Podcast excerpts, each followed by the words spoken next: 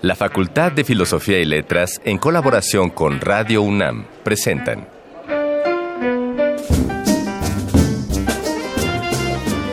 Lecturas de pasillo y debates de jardinera. Pensamientos de biblioteca y encuentros de ludoteca. Cátedras extraordinarias fuera del aula.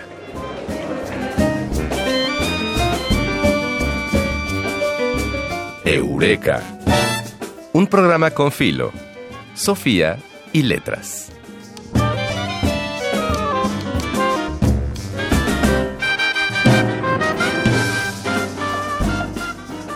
El pasado primero de marzo se dio a conocer una carta. Ah, este es un tema muy controversial. Así es, así es. En la que el presidente de México solicitaba al rey Felipe VI de España que reconociera los abusos y excesos cometidos por su nación hace 500 años, durante el periodo de la conquista y supongo que durante los 300 años de dominación. Así es, y a esta petición la corona española la rechazó, pues consideran que los actos cometidos hace cinco siglos no pueden juzgarse con el mismo valor en nuestros tiempos.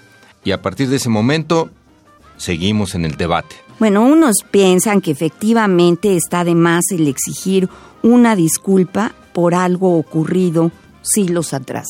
Esa soy yo, ¿eh? Yo pienso eso. Eh, ¿Está bien? Otros piensan que es un paso necesario hacia una reconciliación histórica y que es preciso que se le haga a los pueblos originarios de esto que hoy conocemos como México, como la nación mexicana. Bien, por eso queremos dedicar esta emisión de Eureka a conocer acerca de las consecuencias diplomáticas y culturales que pueden surgir a partir de este hecho. En el Arcón Mascarones escucharemos el retrato humorístico de la conquista que en su momento realizó el grupo Café Tacuba. Y para resolver las dudas sobre la pertinencia y las consecuencias de la disculpa exigida por el gobierno mexicano en la entrevista 3 de 10, platicaremos con un sensacional historiador que lo queremos mucho en nuestra facultad y que es el maestro Ricardo Gamboa Ramírez. Y de nuevo, en las voces de Alameda nos darán a conocer los eventos que se llevarán a cabo esta semana en nuestra facultad. Bueno, y estos que hablan somos Fidel Monroy y Ana Mari Gómez. Y les damos la bienvenida a otra emisión de Eureka, un programa con filo, Sofía y, letras.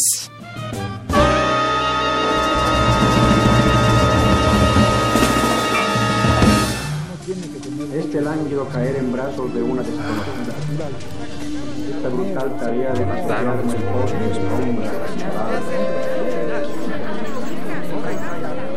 Las palabras que edificaron nuestro presente. Arcón Mascarones. Desde el año de 1994, en el Arcón Mascarones de hoy, tenemos a Café Tacuba, quien decía, si nos quieren conquistar, tendrán que quemarnos vivos. Si nos quieren ver bailar al ritmo de cinco siglos, al cantar esta canción tengo algo que decirles.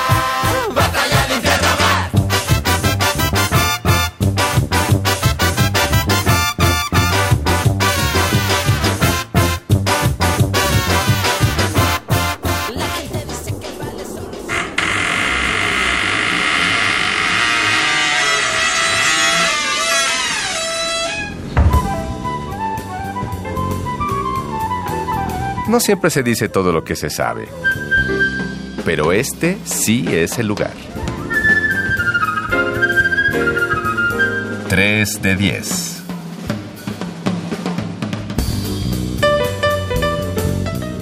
Desde que inició el debate sobre si la exigencia del presidente López Obrador era adecuada o anacrónica, surgieron otros ejemplos de países que han pedido disculpas por guerras y conquistas pasadas a lo largo de la historia. Ya hasta un país musulmán pidió también que España les diera disculpas por eh, la expulsión de los musulmanes en el año 1506. Y para saber qué tan pertinente es el caso de México y España, pues ya está con nosotros el queridísimo maestro Ricardo Gamboa Ramírez. Bienvenido, Ricardo. ¿Qué tal, Ricardo? ¿Qué tal? Buenas tardes. Pues cuéntanos, ¿tú qué dices? Yo no he tenido oportunidad de conocer el texto completo. Hay una versión que quién sabe si sea la, la certera. Yo, yo lo leí apenas estos días, eh, que supuestamente se atribuye al texto que tiene reforma, pero no me pareció ni, ni el estilo ni la redacción de los comunicados del señor presidente.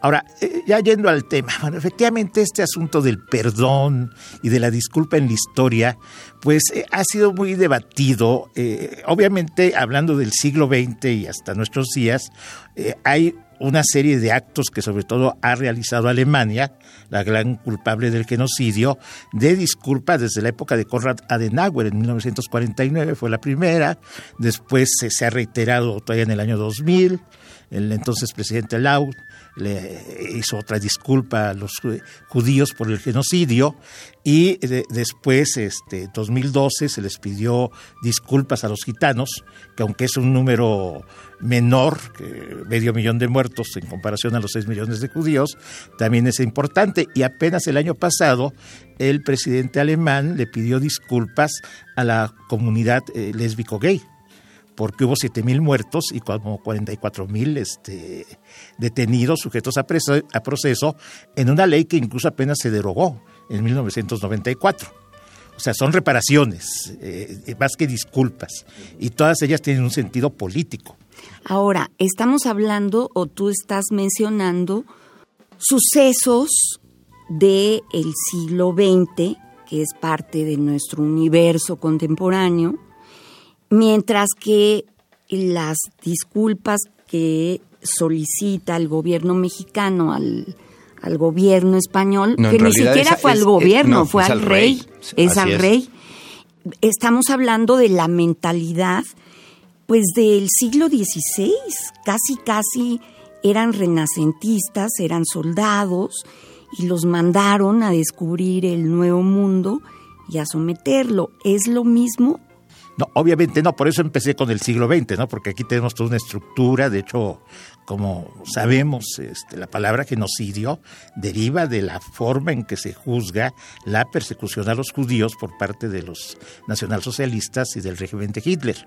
Pero en el siglo XVI, efectivamente, tú pones, Ana María, el énfasis en una situación que es muy importante. Los que vinieron a estas tierras desde que llegaron por error de cálculo de Colón, que pensó que estaba usando los cálculos de Ptolomeo y realmente eran menores y se encontró con algo que él no se esperaba encontrar.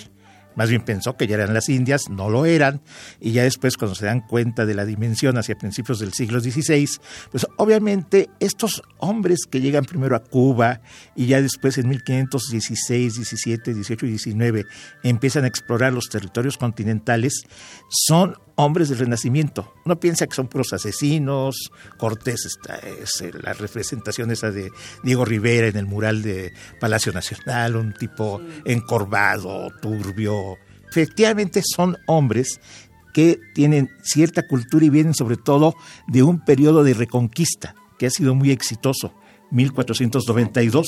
Si uno considera la manera en que, por ejemplo, fundan o refundan la Ciudad de México en 1521 es al más puro estilo en el cual habían refundado muchas ciudades en los territorios últimos de los cuales corren a los musulmanes.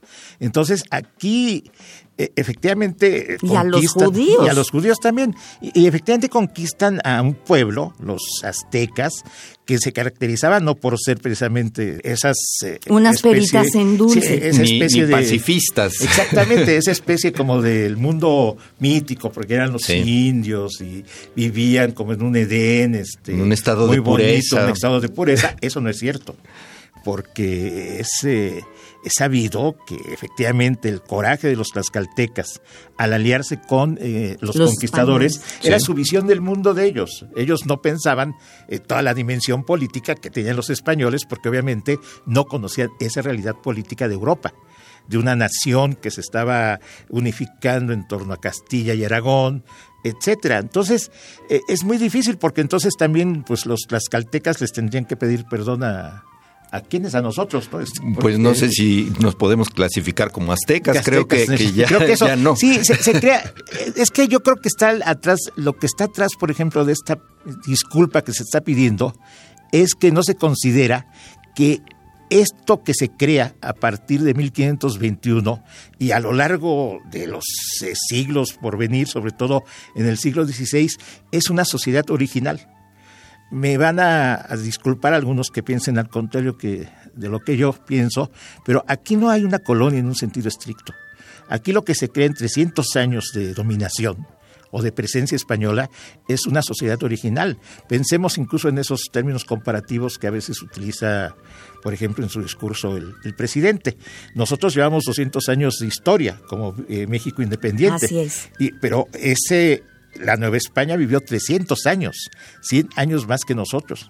Ahí efectivamente se pierde la dimensión de los restos de los pueblos originarios, sus vidas, sus costumbres, porque todo eso se fue transformando con el paso del tiempo.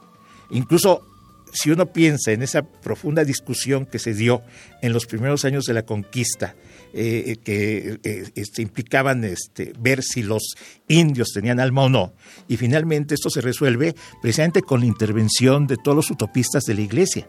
Exacto. Aliados con la corona. Si no hubiera sido por ellos, ahí sí el exterminio hubiera sido total, porque si bien efectivamente los demógrafos históricos dicen que entre 1521 y 1620 hubo cerca de 25 millones de muertos en esta parte de Mesoamérica, en lo que hoy sería el México central, pero estos datos también están muy cuestionados ahora por otros estudios porque además si hubo tantos muertos no fue precisamente por una labor de, eh, digamos, de destrucción generalizada, cometiendo un anacronismo, ¿no? No se hizo un genocidio. Sino por enfermedad, resultado de las enfermedades, porque efectivamente había condiciones de trabajo, pero que no, no acabaron con 25 millones. Por ejemplo, los indios se demostró que no podían trabajar en el cultivo de la caña de azúcar que fue la primera gran explotación que pusieron en la Nueva España en ausencia de la plata y el oro que no afloraba en la tierra como pensaban muchos españoles. Sí. Entonces, este, pues realmente por eso trajeron negros, porque los indios no aguantaban este trabajo en el cultivo de la caña de azúcar. Y que también los tuvieron que llevar a Cuba porque allí eh, sí hubo una extinción total de, los nativos. Entonces, aquí se crea una sociedad original digo yo, yo siempre platico esto con mis alumnos, ¿no? El trauma de la primera generación de la conquista, de ver perdida su tierra, su vida, su religión, sus casas. Pero obviamente en esta ciudad, Tenochtitlan, e, existían, según los cálculos eh, más recientes de los historiadores, más de 200.000 habitantes. No los mataron a todos. No, claro. Esos 200.000 habitantes los congregaron y eran los indios que vivieron hasta el siglo XIX alrededor de la Ciudad de México, en los barrios de San Juan y de Santiago.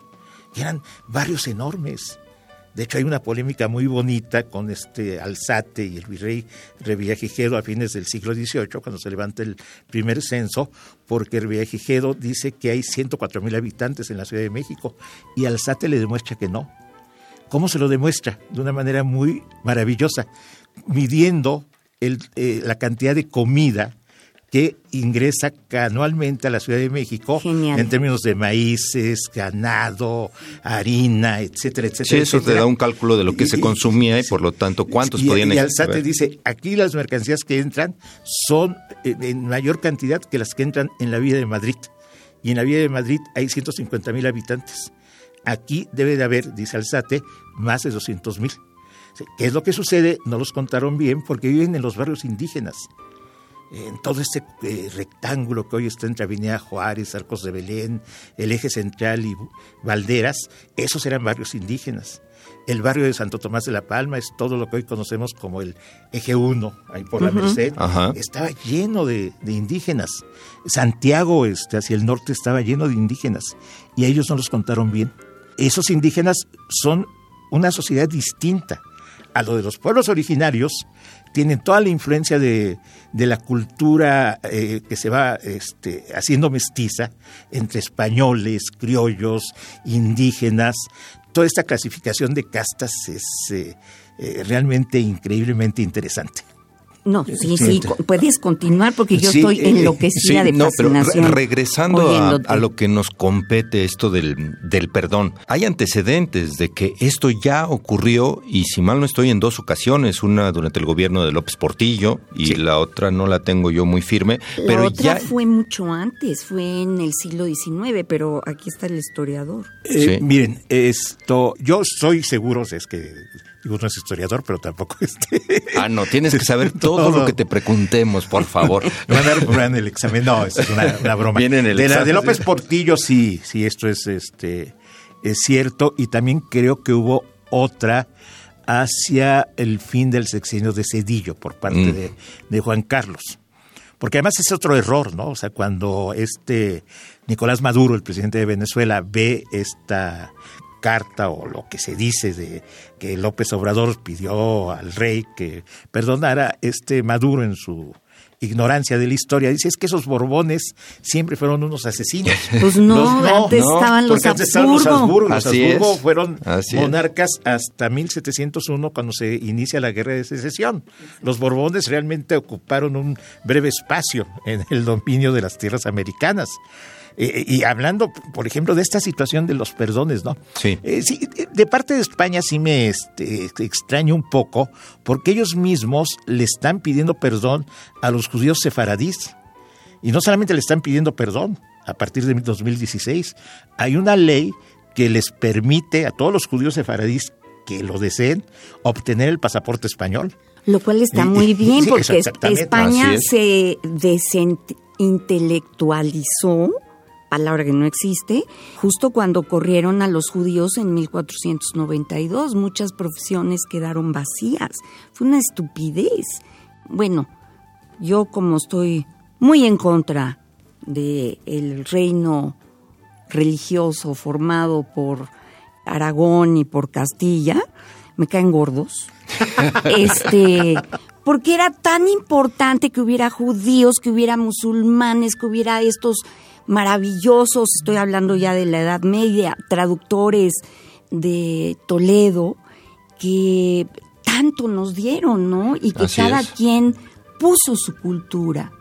Y eso somos también, también somos musulmanes y somos judíos. Somos judíos y somos también negros y somos también españoles. Sí, porque también en, este asunto del perdón, aparentemente no se le solicita al pueblo español, sino al rey. Entonces, ¿quién, a, quién le tiene que pedir perdón? Como tú decías, a nosotros no somos ya los aztecas, a los tlaxcaltecas, pues a lo mejor errarían el tiro. Este, no entiendo, no entiendo esto. ¿Qué nos puedes decir? Sí, e, e, e, efectivamente es un error garrafal porque eh, no, no se considera incluso todo este trayecto, por ejemplo, este proceso civilizatorio de creación de la sociedad novohispana, de la cual derivamos realmente, no de aquel pueblo originario que fue conquistado en Tenochtitlan. Venimos de una larga marcha de colonización, poblamiento, que recorre todo el siglo XVI y parte del XVII e incluso hasta parte del XVIII, porque todo el noreste, noreste perdón, de la Nueva España, lo que hoy es Tamaulipas, Texas, etcétera, es una eh, colonización tardía hecha por eh, eh, españoles que venían de, de Santander. Entonces, realmente es desconocer ese asunto. Por ejemplo, cuando uno va a Querétaro y ve esa imagen, esa estatua monumental del indio Conín que está en, yendo en la carretera antes de la cuesta china, pero ya después cuando llega uno a Querétaro se da uno cuenta que, que el indio Conín es en realidad el capitán español, españolizado, Hernando. Eh, Hernando bueno, me, me, me, vendrá este. Y entonces eh, eh, es ignorar todo eso, es ignorar nuestra tradición, nuestra historia, nuestra cultura, que es una cultura original. Esta sociedad, ya para el siglo XVIII, siglo XIX, no tiene nada que ver con esos pueblos originarios.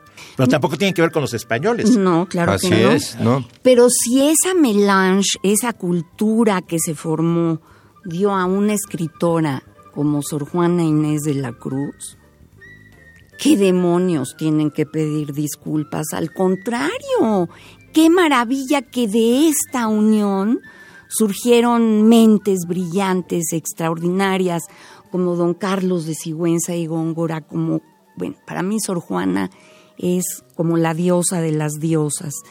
Y, y muchas otras, muchas otras mentes extraordinarias que crearon también parte de la cultura española y de esto que somos nosotros y que se llama México, que ya no éramos eso de Mesoamérica, no somos mesoamericanos. Exactamente. No, y, y ya si le metemos miga al, al debate, pues en, en qué, eh, cómo redactó López Obrador eh, su texto, pues en español, ¿no? No, Exactamente, no, ¿no? no fue en una lengua nativa, no fue, y, y esto ha llevado a extremos que hemos escuchado desde el mes pasado acerca de, de la dieta violenta que nos trajeron por parte de una senadora, en fin, porque si seguimos en ese ritmo, pues hay que pedirle a, a Estados Unidos que nos devuelva el territorio que, que nos birló. No, incluso ¿no? te puedes ir más atrás, ¿no? Sí. Este, yo aquí podría este, incluso concluir con una broma que siempre me hacen algunos colegas españoles.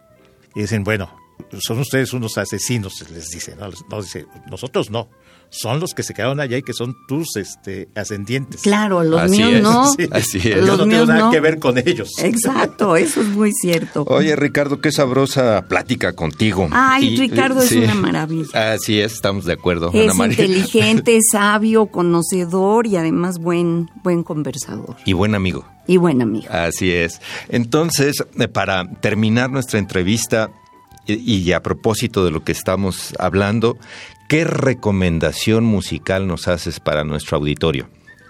Bueno, voy a hacer una... Realmente no tiene que ver con el tema, pero es una canción que me gusta Ah, mucho. Ah, ese es bueno, el punto. está bien. Es este I Gonna Rock de Simon y Garfunkel. Ah, Ok. qué que bonito. durante mis años de Mozos. adolescencia, juventud era como una especie de himno personal. I am a lo cual rock. quiere decir que a lo mejor yo era muy azotado, ¿no? si, si se analiza la letra, pero me encanta esa No, sí, era un poco, eras un poco azotado, ¿eh? Porque eso de que era yo una roca o una isla. Bueno, pues entonces vamos a escuchar la selección de Ricardo, que no tiene que ver con el tema, pero sí con sus preferencias musicales. Adelante. Vamos. a winter's day in a deep and dark December.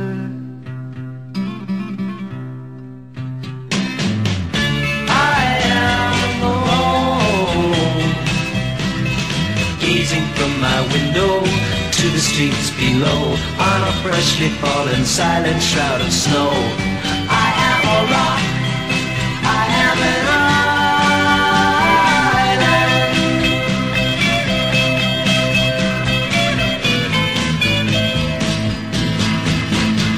built walls, a fortress deep and mighty that none may penetrate. I have no need of friendship. Friendship causes pain. It's laughter and it's loving I disdain.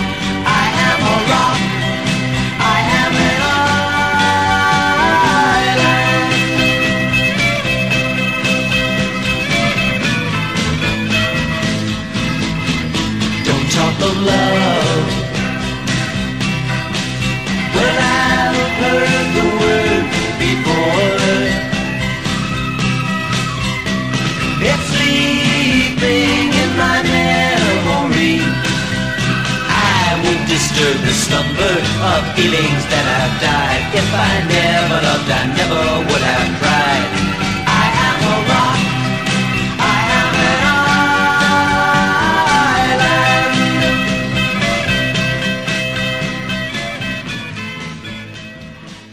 Eureka, un programa con filo, Sofía y letras.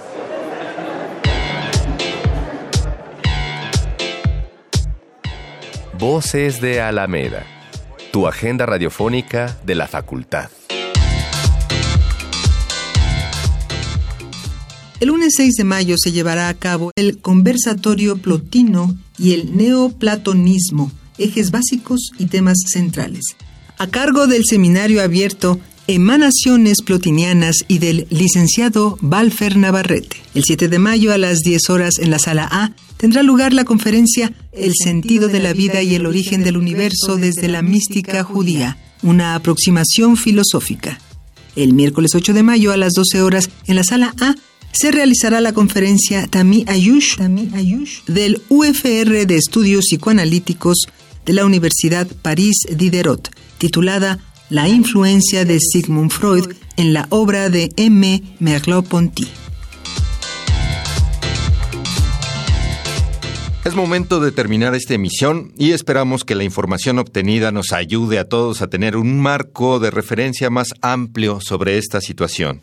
Agradecemos a nuestro equipo de producción, primero que nada en la investigación Dayanara Nogués y Adriana Chávez Castro, asistente de producción Carmen Sumaya, en la producción la extraordinaria Silvia Cruz Jiménez, el guion es del mago Mario Conde y en los controles estuvo Juan Méndez.